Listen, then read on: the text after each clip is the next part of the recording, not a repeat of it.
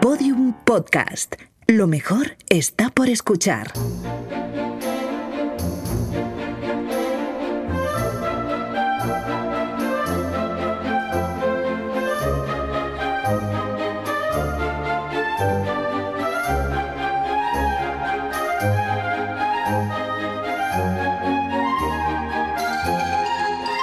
La redada. Cuando un cantante español triunfa en Estados Unidos, ¿es un artista latino, hispano? ¿Qué es lo que es? Porque cuando estos adjetivos se han usado para hablar del éxito en América de Enrique Iglesias o Bisbal, entre otros, han sido frecuentes los debates y las críticas.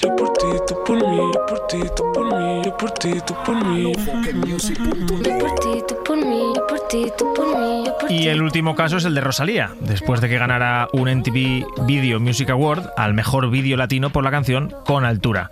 Vamos a ver, ¿su canción acaso no era latina? ¿Era europea? ¿Española? Eh, y no vamos a entrar ya en lo de una catalana haciendo flamenco. Jaime Rubio de Verne, que no tiene nacionalidad porque es un tributo mundial.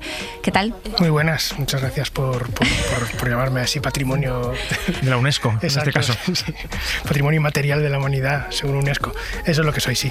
El diccionario de la RAE define latino como el hablante de una lengua derivada del latín, pero en Estados Unidos la palabra ha adquirido un valor de identidad que, que- que ha, que ha- que ha cambiado, incluida su relación con el concepto hispano.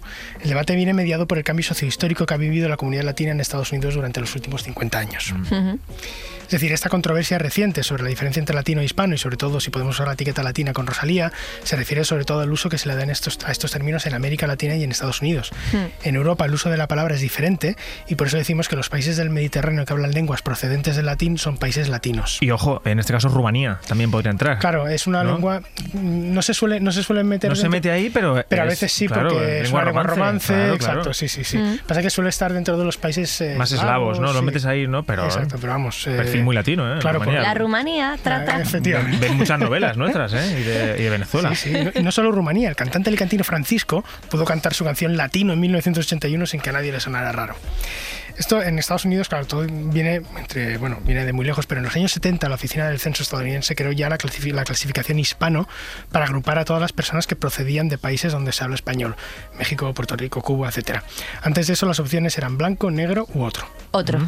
Otro. Efectivamente. A definir. Todos los anteriores. Efectivamente.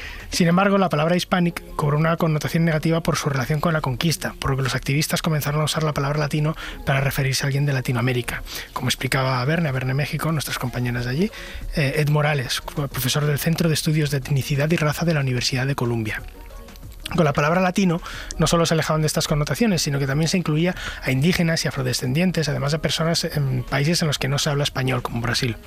Es decir, aunque el término latino eh, a menudo se usa en Estados Unidos para referirse a alguien que habla español y como sinónimo de hispano, en realidad es más amplio.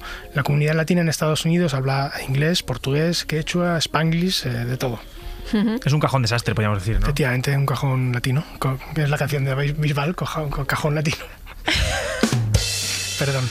Desde este punto de vista, ligado a la historia de América, tanto Rosalía como cu- cualquier español sería considerada europea e hispana, pero no latina, como nos contaba Eva Bravo, directora del Instituto de Estudios sobre América Latina de la Universidad de Sevilla.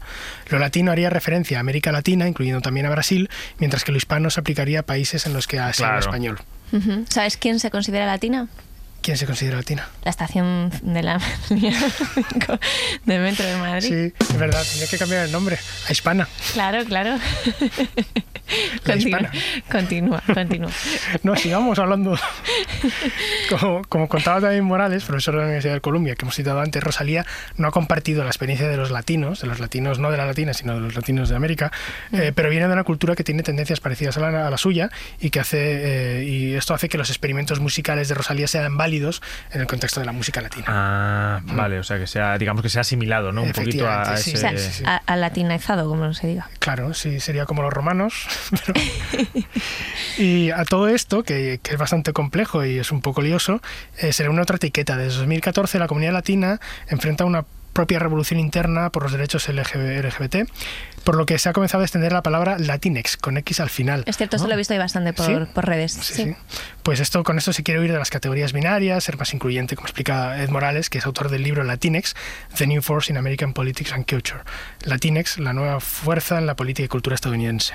El investigador plantea que este nuevo nombre es un rechazo también a la visión única de heterosexual y homosexual. Ujú.